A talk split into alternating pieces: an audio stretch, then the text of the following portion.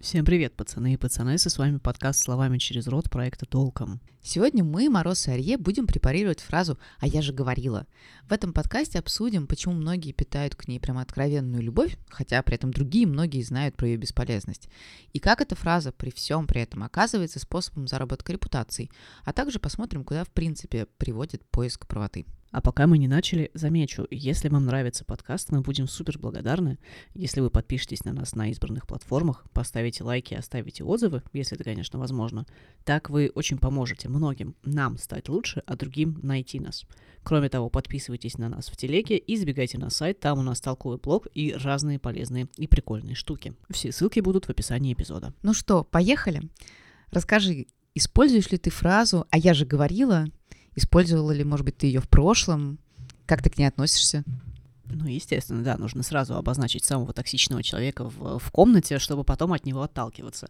А, признаюсь, да, я действительно раньше, вот сейчас такое очень до и после, раньше я очень часто использовала эту фразу, потому что эм, ну, как я сейчас понимаю, мне очень хотелось обозначить свою правоту, а, которая выделялась на фоне неправоты, неправоте, неправоты других. И действительно, раньше я использовала ее достаточно часто, а, потому что это для меня было такое как бы постфактум свидетельство того, что, слушайте, ну я же заранее знала, как надо сделать правильно, вот вы бы тоже были условно правы, или ум корректны, или еще что-то, если бы вы послушали меня.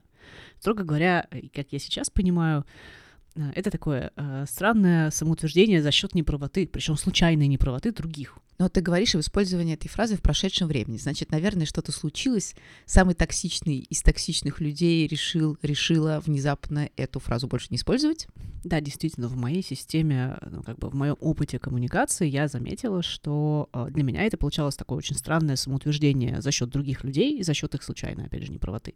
Вот. Э, и я поняла, что это не круто, э, потому что, по сути, я таким образом начинаю видеть, в принципе, свое общение с другими людьми. Ну, то есть, условно, ну, я же говорила, я же говорила, если если это буду повторять там 45 раз, то в какой-то момент я буду уверена, что я априори права, а другие люди априори не правы, и они априори должны меня слушать, даже если они еще не знают о том, что им как бы для начала стоит меня послушать. То есть я правильно понимаю, что если ты часто говоришь эту фразу, такое ощущение, что ты всех размечаешь, всех оцениваешь, и все вокруг тебя оказываются как будто бы недотыкомками. Ну, наверное, вроде того. И как раз поэтому в какой-то момент я решила, что я просто вообще перестану эту фразу произносить, и даже у себя где-то в сознании, в своей голове я не, не думаю об этом. Ты знаешь, я просто мне кажется, что в этой фразе очень много такой, знаешь, боли, как будто бы человек, который ее произносит, он как бы говорит, слушайте, ну, вы на меня условно, вы, вы проигнорировали меня, вы меня не заметили, хотя я там условно, у меня был шанс, ну, сделать условно всем лучше, но это мое такое очень наивное, может быть, видение э, других людей, может быть, даже чересчур э, хорошее и, и еще что-нибудь такое, но в любом случае, неважно, это боль или история про правоту, или история про видимость для других, мне кажется, э, ну, скажем, а, эта боль может, или там правота, она может быть выражена более продуктивно, в том числе словами через рот, без того, чтобы ретроспективно кусать других людей. Но может быть такое видение э, этой фразы через какую-то структуру боли, оно не очень корректное. Что ты думаешь по этому поводу?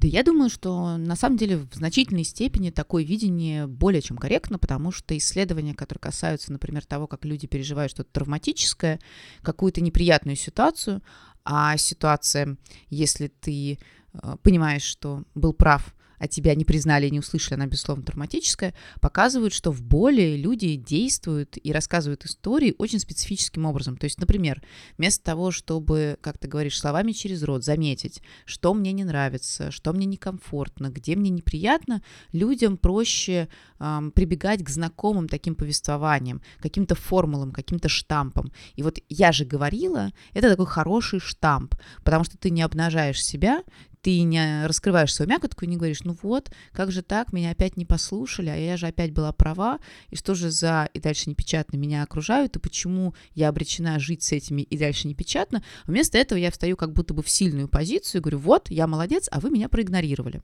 Вот мне кажется, что это примерно так выглядит. А, сейчас вы прослушали э, очень короткую, роскошную лекцию от Оксаны Мороз, но предлагаю теперь вернуться к изначальной фразе. Так вот, я же говорила. Скажи, пожалуйста, какой у тебя а, опыт, что ты вообще делаешь, используешь ее? Думаешь ли ты ее? Я ужасно люблю эту фразу. Ага, и кто из нас теперь токсичный? Но я никогда ее не произношу. У меня рыбьи стратегии. Кто из нас хитрый, ага? Да-да, хитрая. Я ее никогда не произношу, хотя в голове своей проматываю довольно часто. А почему не произношу? Потому что я уверена, что эта фраза скрывает за собой такую психологическую инвалидизацию. Ну, то есть я реально обесцениваю человека тем, что я эту фразу думаю, а поскольку мне хочется каким-то образом, ну, не защищать людей, но не причинять им дополнительной боли, то я решаю хотя бы, ну, не опубличивать то, что я этого человека обесцениваю.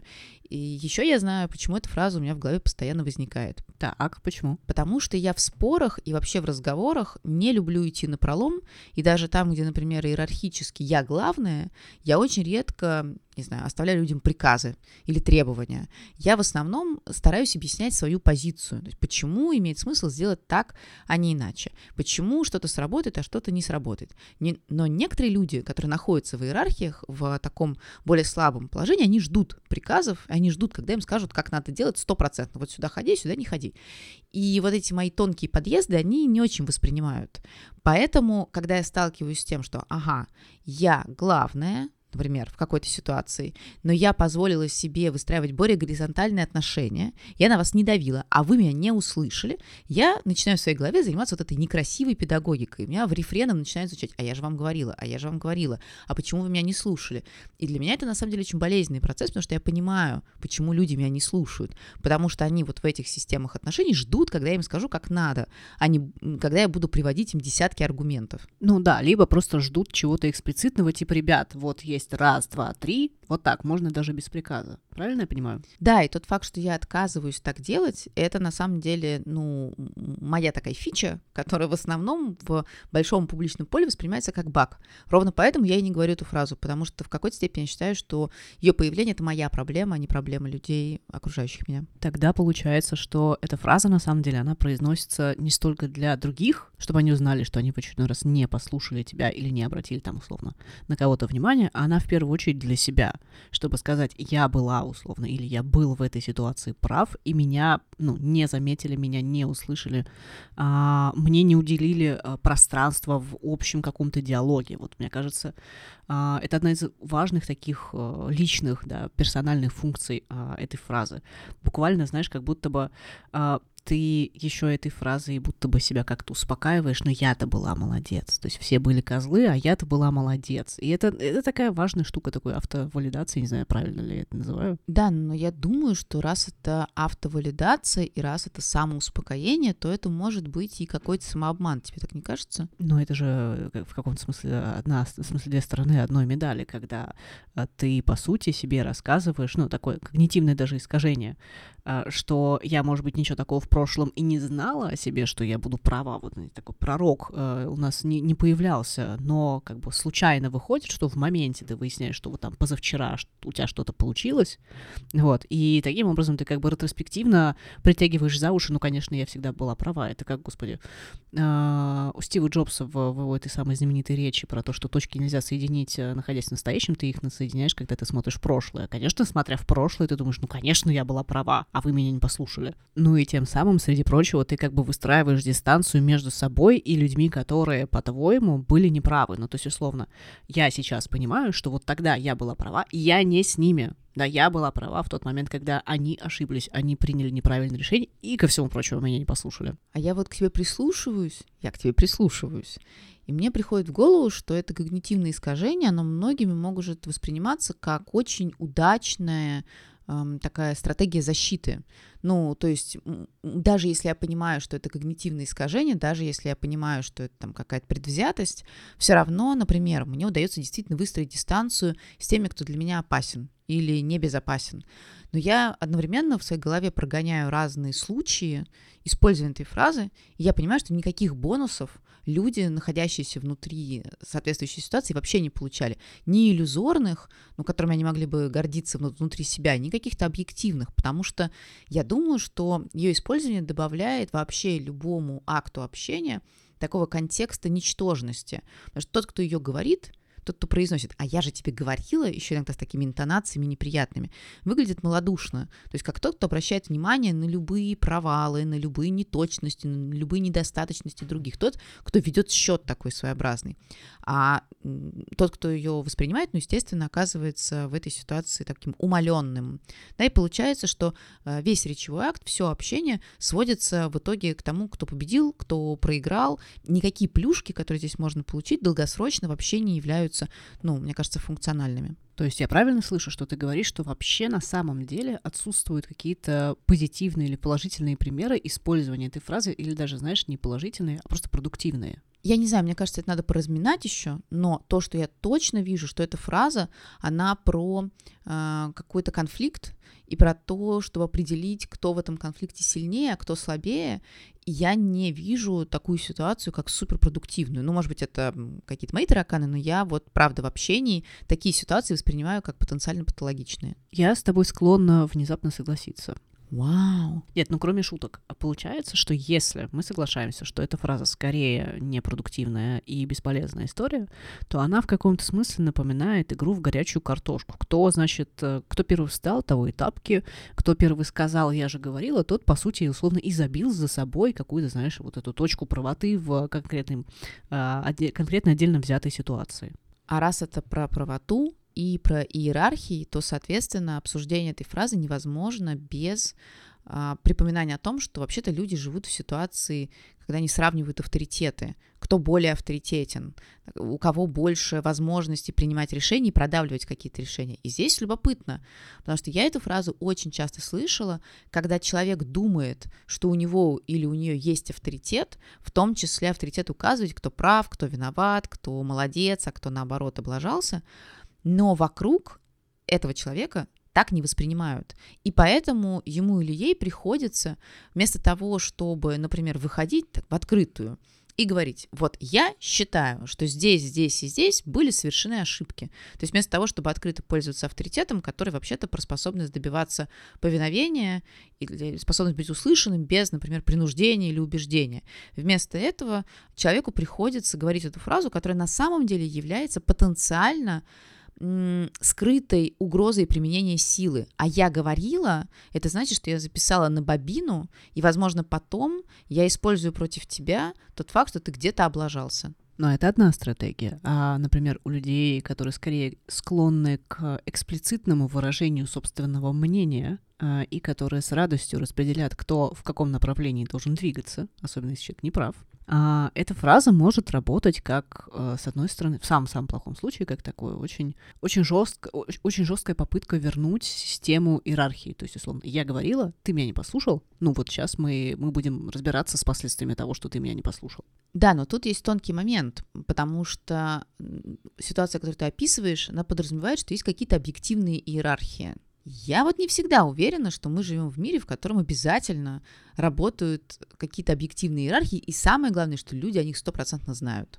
Я склонна, честно говоря, полагать, что мы живем в вообще само социальное пространство устроено по принципу а, такого соприкосновения и пересечения множества иерархий в моменте. Причем даже в конкретном одном моменте а, человек существует в системе нескольких иерархий. Давай, может, какие-то примеры приведем, потому что мы сейчас начали звучать супер абстрактно. Очень хочется, чтобы люди, которые нас слушают, не чувствовали, что они сидят за партами и должны срочно все конспектировать. Да, сорян, ребята, у меня тут это водичка-водичка пошла, тепленькая пошла, да. Значит, моя мысль такая, допустим. А, два человека, например, два друга, могут в один момент, находясь в одной ситуации, например, в одной комнате, разделять сразу несколько иерархических пространств. Скажем, один профессионал в области IT, другой, ну, я не знаю, педагог. Педагог. А, и если, условно, по отношению к айтишнику педагог ни хрена не знает про компьютеры, про программирование, про IT, то у них есть вот такая знаниевая иерархия в пространстве условно IT. Но как только айтишнику, условно, я сейчас всем, всем, ребят, сорян за то, что я сейчас слеплю стереотипы, но просто чтобы было понятно. А если айтишнику условно предстоит общаться с людьми живыми, а не с компьютерами, э, то мы оказываемся в ситуации, когда айтишник скорее должен, сейчас кавычки, подчиниться репутации и авторитету педагога и спросить, чувак, как мне там, не знаю, объяснить кому-то что-то. И вот здесь другая система иерархии. Плюс может выясниться, что эти два чувака, а, они вообще там раньше учились вместе или вообще один был учеником другого. И тут вообще третья иерархия, при этом они друзья, и поэтому, и в том числе поэтому, они как бы на равных. И в зависимости от контекста, в зависимости от ситуации, эти иерархии появляются и устанавливаются автоматически. Ну, потому что есть какие-то социальные правила, игрища, э, ритуальные танцы и так далее. Я правильно понимаю, что один из ритуальных танцев, к, сожалению, повторюсь, на мой взгляд, абсолютно контрпродуктивный, это как раз вот эти сигналы из серии «А я тебе говорила» и разметка, кто был прав, а кто был неправ. Ну да, история про правоту, мне кажется, она помогает накапливать репутацию. Ну, условно, э, когда я говорила, что я там я же говорила, а вы меня нифига не послушали, то я как бы зарабатывала себе очки репутации. Другое дело, что это только в моей системе координат было, было зарабатывание очков репутации и так далее, и так далее. Вот. Но это такой способ публичной самовалидации, что вот я была права, и вот вообще-то я сейчас хочу, чтобы все знали, что я была права, если вдруг вы это не заметили. Вот. Но есть и другая история про перехватывание, то есть, условно, когда есть какой-то человек, он условно а, авторитетен, у него есть там своя репутация, ну, допустим, тот же какой-нибудь преподаватель, да, который случайно запнулся во время лекции, он такой, знаете, как представьте себе, как будто бы идет человек, у него за плечами огромный-огромный мешок с монетками, он как лепрекон, да, огромный такой мешок. Он идет, случайно споткнулся, у него пара монеток, значит, высыпалась, но он, кряхтя, продолжает переть этот мешок, а, а тут подбегает какой-то другой чувак, и эти монетки быстро-быстро-быстро подбирает и к себе в кармашек прячет. Вот когда человек с условно авторитетом и репутацией такого рода ошибается, прибегает другой, который говорит, я же говорила или говорил, и вот эти вот монетки, а, упавшую чуть-чуть репутацию, собирает и перехватывает ее таким образом. Не знаю, ну вот мне так кажется ты просто начала пример с преподавателем, я сразу могу представить себе ситуацию, когда действительно преподаватель читает лекцию, а сейчас же очень легко проверить любые слова, потому что есть поисковики, и более того, студенты очень часто сидят на занятиях с компьютерами и с телефонами, и можно себе представить ситуацию, когда авторитет преподавателя падает, потому что кто-то из студентов проверил какие-нибудь факты э, и обнаружил, что вот преподаватель где-то ошибся. А дальше начинается в том числе стихийное распространение представления о том, что преподаватель вообще не разбирается в том, о чем рассказывает. Ну и в результате, да, мы имеем вот смещение этих зон иерархии. Поскольку это одна из моих самых любимых тем для бесконечных дискуссий, я просто очень коротко сейчас замечу, что это как раз э, следствие очень перверзного представления о том, что такое система высшего образования, при которой э, предполагается, что знание есть некоторая фактологическая информация, а не способ думать. А, и это в том числе то, что я как преподаватель могу э, очень четко так поставить здесь а, свою, свою подпись под этим мнением. Вот. Кровищи, кровищи, видимо. Кровищи, да, обязательно. Ну, короче, вот, про перехватывание, да, и про зарабатывание репутации. Что ты думаешь? Я снова возвращаюсь к идее, э, согласно которой эта фраза абсолютно патологична и контрпродуктивна, потому что если она начинает работать как маркер, как симптом существования иерархий, э, и люди, которые ее используют, они пытаются в моменте выстроить какие-то иерархии или заработать себе какие-то очки, э, то эта же фраза на самом деле является одним из столпов э, очень странного, очень стрёмного взгляда на мир, где мир — это игра в нулевую сумму, где мир — это система сообщающихся сосудов и вечная ситуация перераспределения бонусов. Если у кого-то убыло, кому-то прибыло. И в этой картине мира получается, что ты все время должен сражаться за какое-то место под солнцем, и в том числе нечестными методами или не самыми красивыми методами, попинывая по дороге тех, у кого, например, что-то в моменте не получается. Причем мне кажется супер важным, что эта фраза, она может обесценивать а, огромное количество самых разных достижений человека, не имеющих отношения к, например, какой-то ситуации. Ну, то есть, например, у нас есть какая-то рабочая ситуация, человек, а, не, не справился с какими-то дедлайнами, потому что неправильно рассчитал э, таймлайн своей работы. Приходит другой и начинает отчитывать и говорит, а вот я же говорила, я же там тебе показывала, какая должна быть организационно-производственная модель, что там сначала первое, что там второе. И если э, у человека, например, недостаточно хорошо выстроены какие какие-то границы, или человек просто сверхчувствительный, а, и это неплохое в данном случае слово, то вот эти замечания, которые касаются именно конкретного орг-вопроса, человек может переносить на себя, и там вспыхивает ярким а, цветом, значит, вся э, симптоматика синдрома самозванца, что я плох вообще что в этом мире иерархии и сильных я из-за того, что я допустила одну небольшую ошибку сейчас, оказываюсь плохо в принципе. И мне кажется, что в этой ситуации люди, которые используют эту фразу для того, чтобы вернуть себе какое-то ощущение «а я молодец», могли бы, наверное, задуматься, что делают они это за счет других, то есть топчутся по другим. И за счет этого выстраивают мир, в котором это будет постоянно повторяться. И стоит им чуть-чуть оступиться, как по ним тоже абсолютно точно пройдутся. Ты мне сейчас предоставила столько, ты мне дала целый букет возможностей высказаться по этому поводу. Ты это осознаешь? Ну, такое бывает, да. Не то, чтобы я в восторге, но, видимо, должна смириться. Я так и думала. А, у меня есть несколько тезисов, которые, мне кажется, важно стоит озвучить. Тезис номер один, то, что ты сейчас говоришь, оно работает в большой-большой культуре, как э, система, ну, в некоторых культурах оно работает как некоторое э, такое очень простой, очень линейный алгоритм, в котором, если я что-то вижу, я должна на это отреагировать. Например, если я вижу, что человек работает, ну, там, что-то где-то не справился по работе, я должна что-то ему сказать. А по ошибке люди воспринимают и считают это обратной связью. Проблема в том, что а, то, что они высказывают, есть некоторое мнение. Обратная связь не может быть мнением. Это абсолютно не равно сейчас, мне кажется, у всех, э, или плюс-минус у всех взорвались головы, потому что ты так походя разрушила очень-очень устойчивый миф. Единственное, что я скажу по этому поводу, это то, что мы сейчас готовим про это отдельный, огромный, и я не побоюсь этого сказать, роскошный совершенно курс про то, как давать обратную связь и получать обратную связь. И все подробности можно будет узнать там. Нативочка пошла. Ну, блин, сорян, просто я не могу не отреагировать на такой повод. Ну, короче, а, и самое худшее, по сути, обратная связь, это когда ты приходишь к другому человеку, и вместо того, чтобы сказать, чувак, можно было бы сделать так, было бы в тысячу раз эффективнее, ты говоришь, я вообще-то была права там, где ты ошибся. То есть, короче, фраза эм, «я же говорила» или «я же говорил» — это самая худшая обратная связь, которую можно дать любому человеку, э, когда он ошибается. Это тезис номер один. Тезис номер два. Э, ты говорила про то, что когда ты слышишь это, то ты как бы автоматически считаешь, что ты как бы in general, вся твоя идентичность, она неправильная. Ну, ты можешь так считать, не все люди так делают, но тем не менее, да.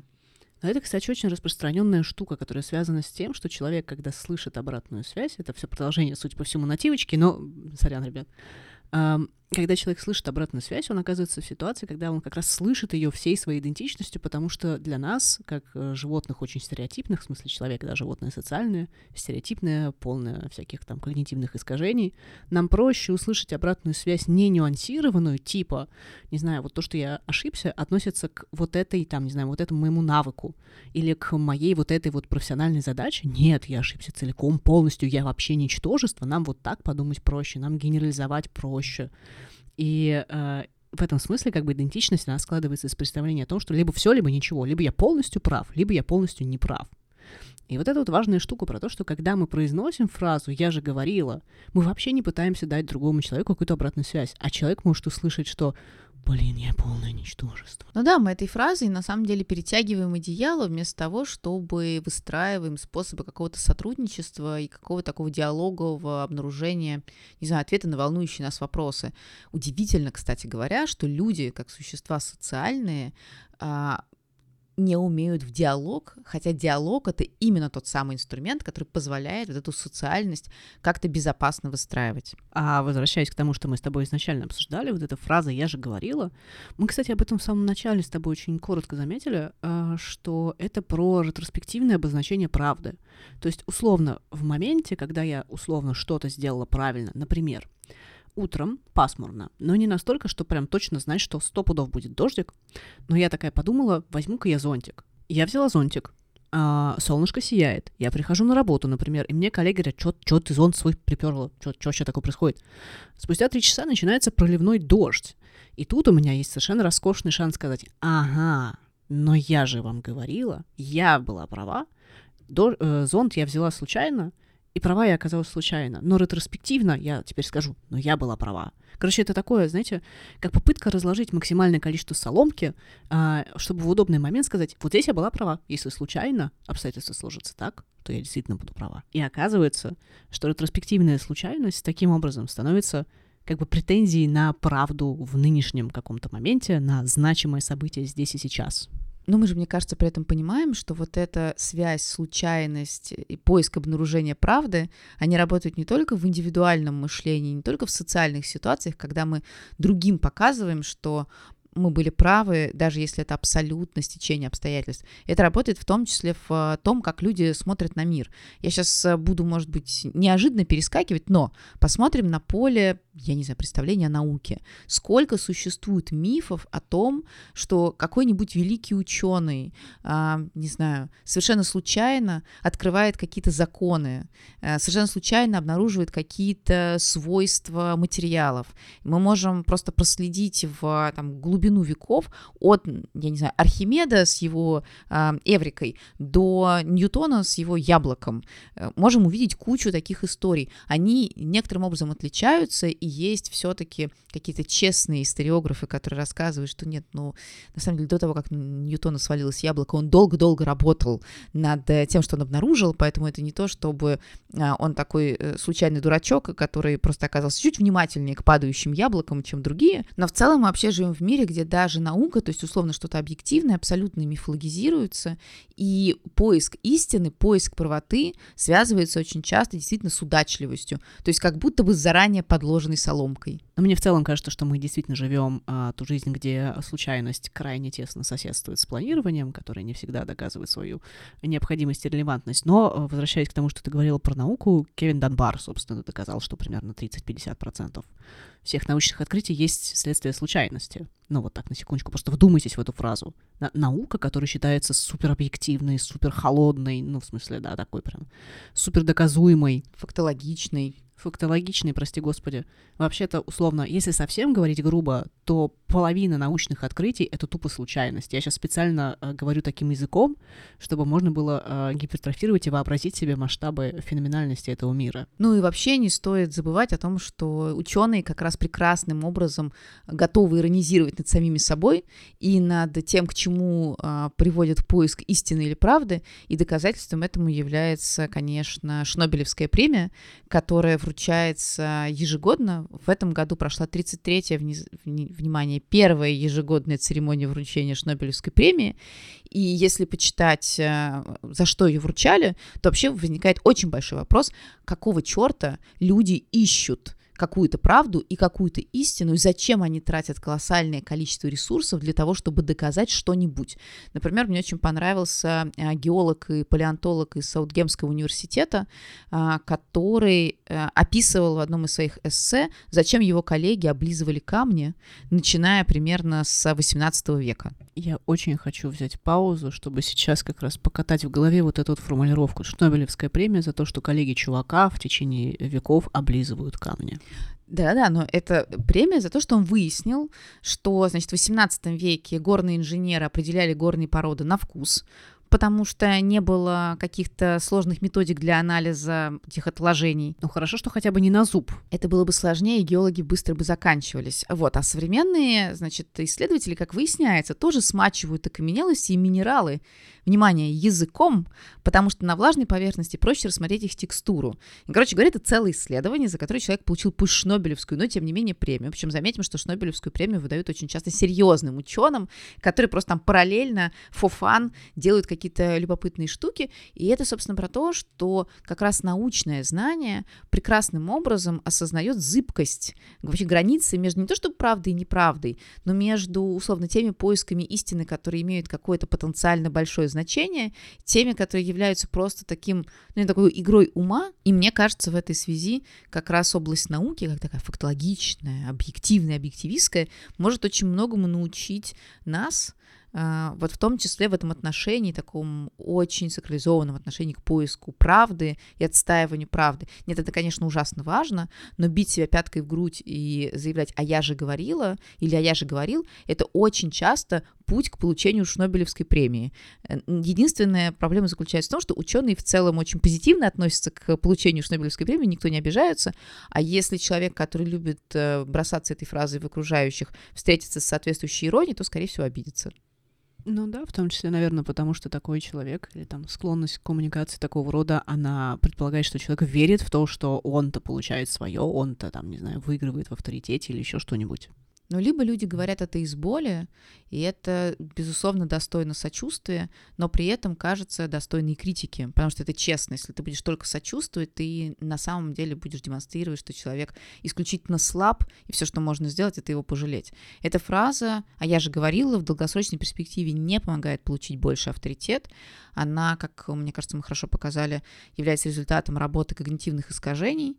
А, и я думаю, самое главное, она показывает, что человек, ее произносящий, верит, что будто бы в мире можно стать альфой в любых ситуациях, но иерархии в мире такое количество, что везде оказаться главным, везде оказаться таким царем горы совершенно точно не получится. Но что получится через произнесение этой фразы, это продемонстрировать всем окружающим, что вы готовы пойти по головам, вы готовы сводить счеты, а это очень плохо сказывается на репутации, и это фактически минимизирует возможность в дальнейшем выстраивать диалог с вами. И тогда уже вы оказываетесь в ситуации астракизма, Кажется, когда вы ищете правоту, вы не этого хотите. А еще, кстати, что правота всегда относительно, и у нас про это есть подкаст, ссылочку мы оставим в описании. Ну и кроме того, из всего этого мы делаем вывод. Наша жизнь будет гораздо проще и лучше, если раз мы будем помнить, что фраза «я же говорила» или «я же говорил» нужна в первую и последнюю очередь только нам самим. И два, если мы будем говорить словами через рот.